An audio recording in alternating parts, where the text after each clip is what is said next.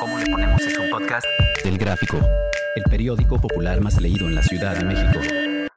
Escucha cada semana un episodio nuevo en elgráfico.mx o en tu plataforma de audio preferida.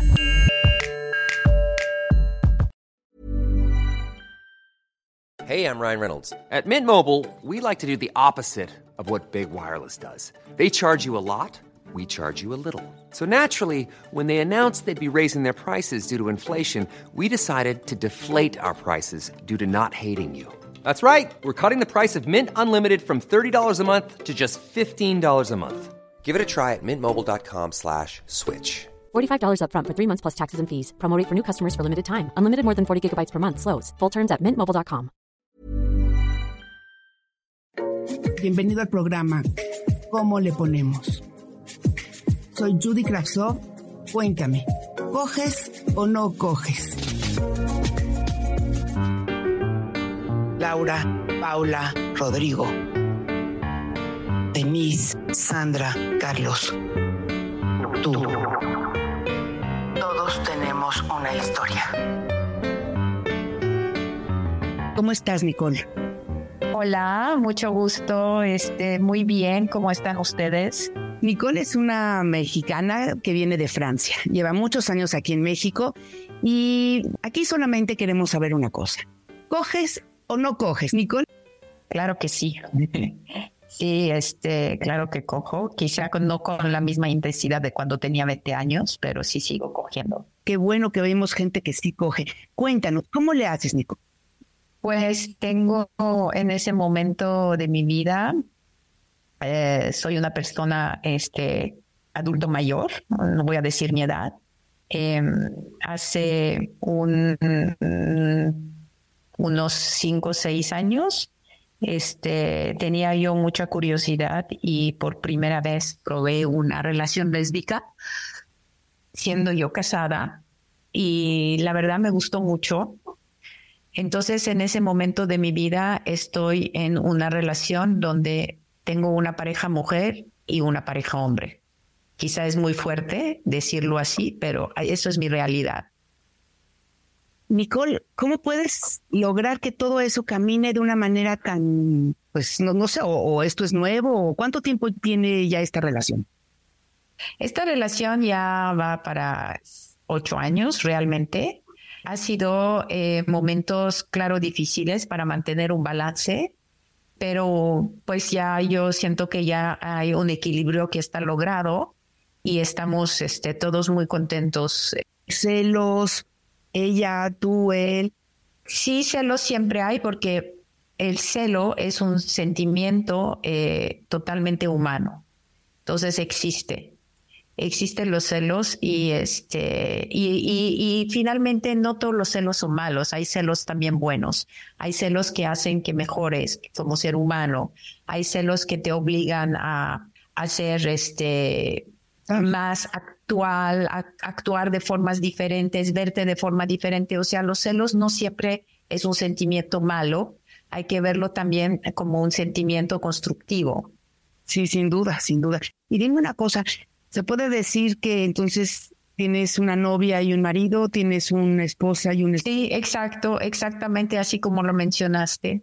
Y pues después de varios años hemos logrado un buen balance porque finalmente me gusta mucho mi matrimonio también, en el sentido que hemos logrado muchas cosas o muchos años y compartir eh, esa esta relación también con mi esposo no me molesta finalmente no molesta a nadie, los tres nos queremos mucho y nos apoyamos. Entonces, este es una relación eh, no pasajera, no es una relación de pura curiosidad, sino que es una relación, eh, es como una unión de tres personas, así, tal cual.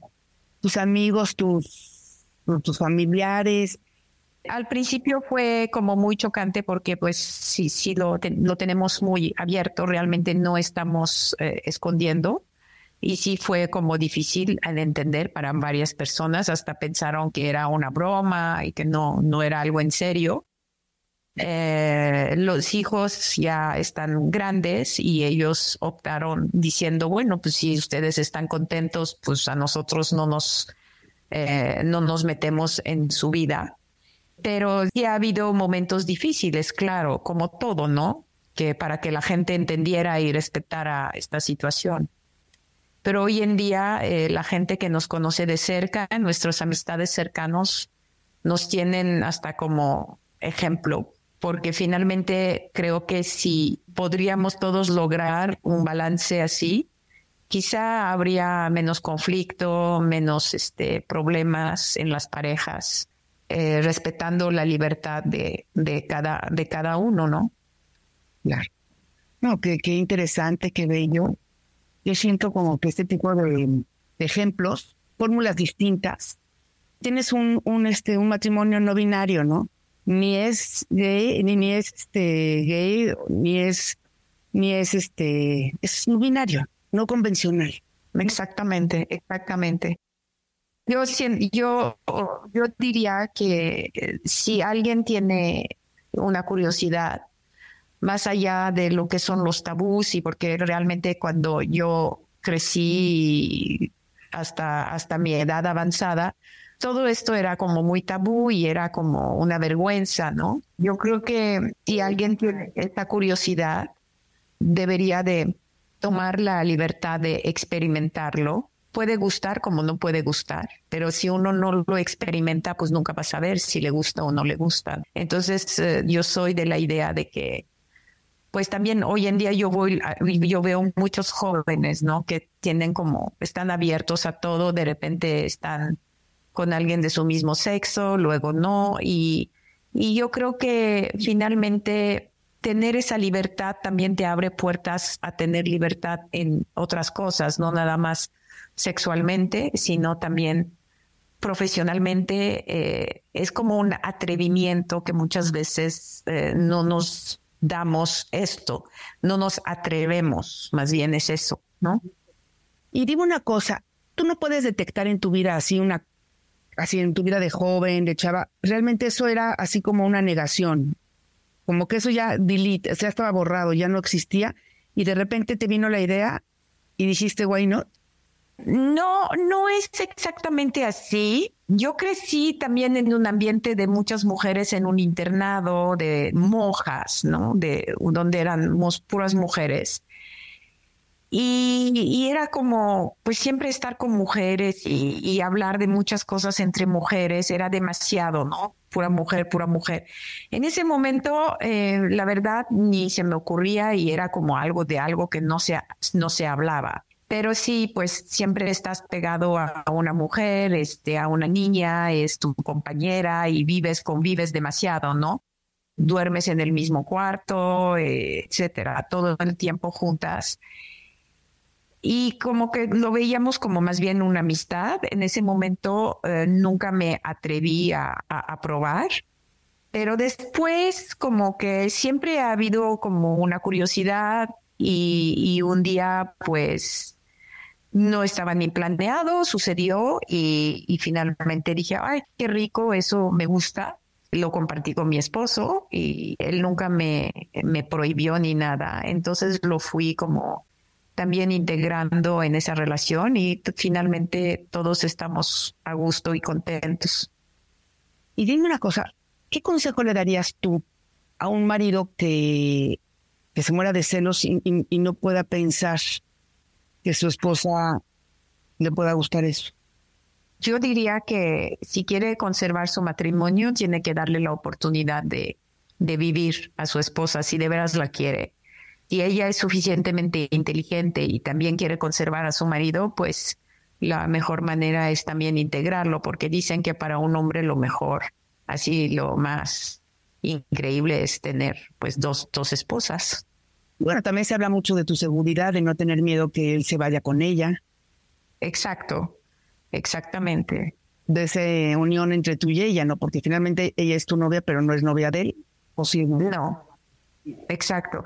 Pero yo creo que se necesita muchísima madurez en la relación para poder lograr algo así. Si la relación no es madura, no va a durar.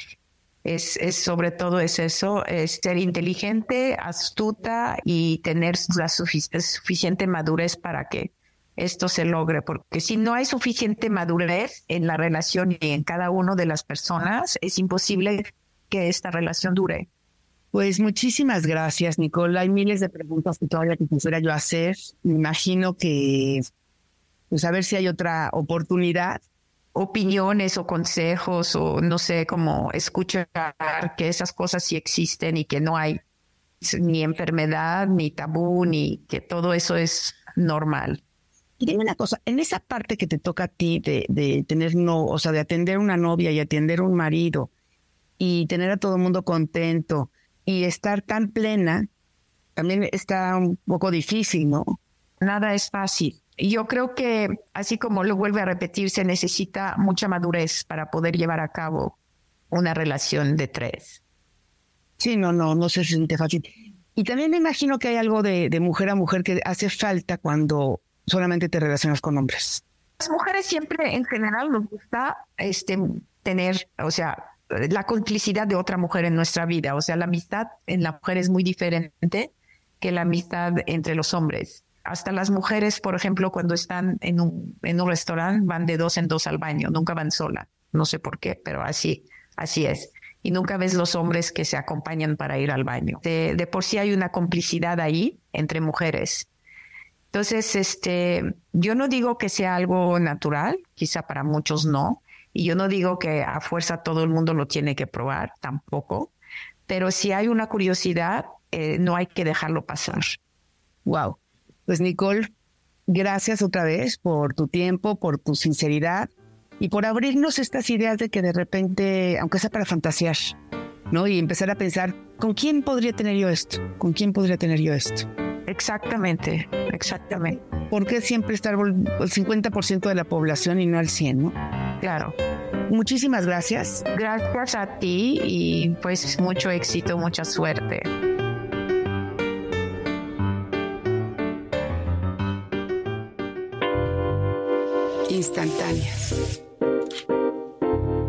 De Judy Kravtsov.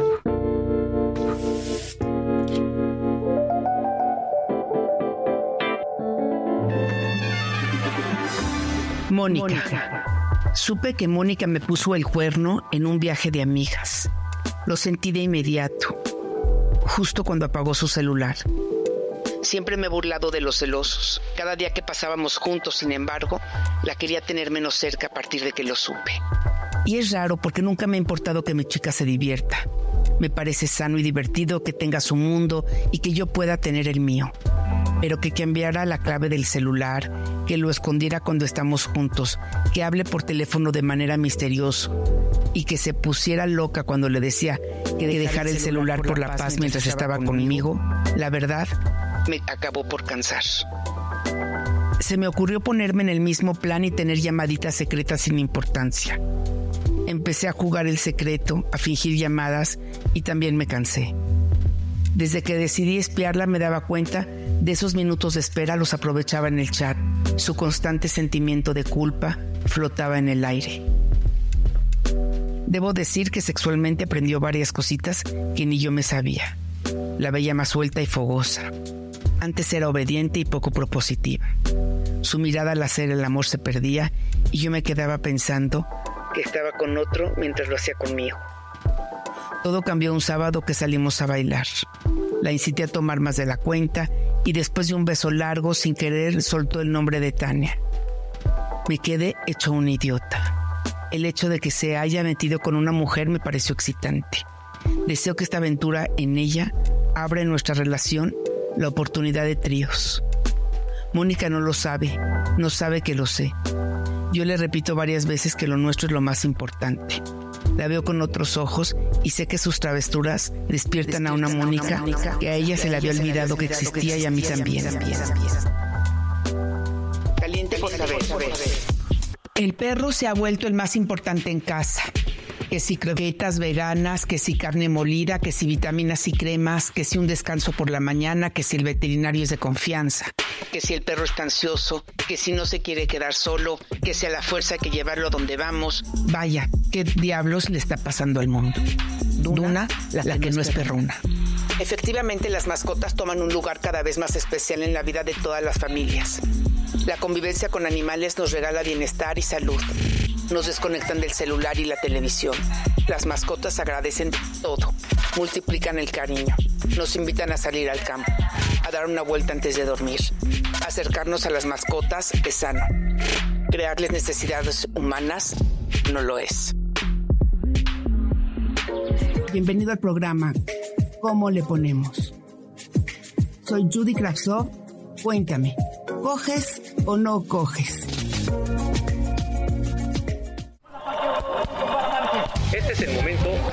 A los hombres que llevan sobre sus puños la reputación del boxeo mexicano.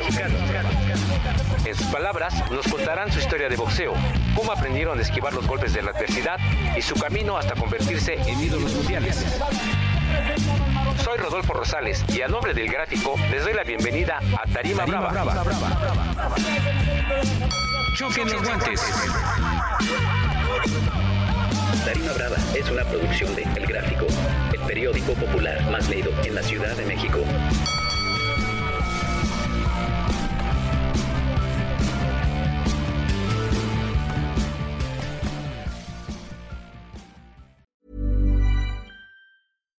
Hi, I'm Daniel, founder of Pretty Litter. Cats and cat owners deserve better than any old fashioned litter. That's why I teamed up with scientists and veterinarians to create Pretty Litter. Its innovative crystal formula has superior odor control and weighs up to 80% less than clay litter. Pretty Litter even monitors health by changing colors to help detect early signs of potential illness. It's the world's smartest kitty litter.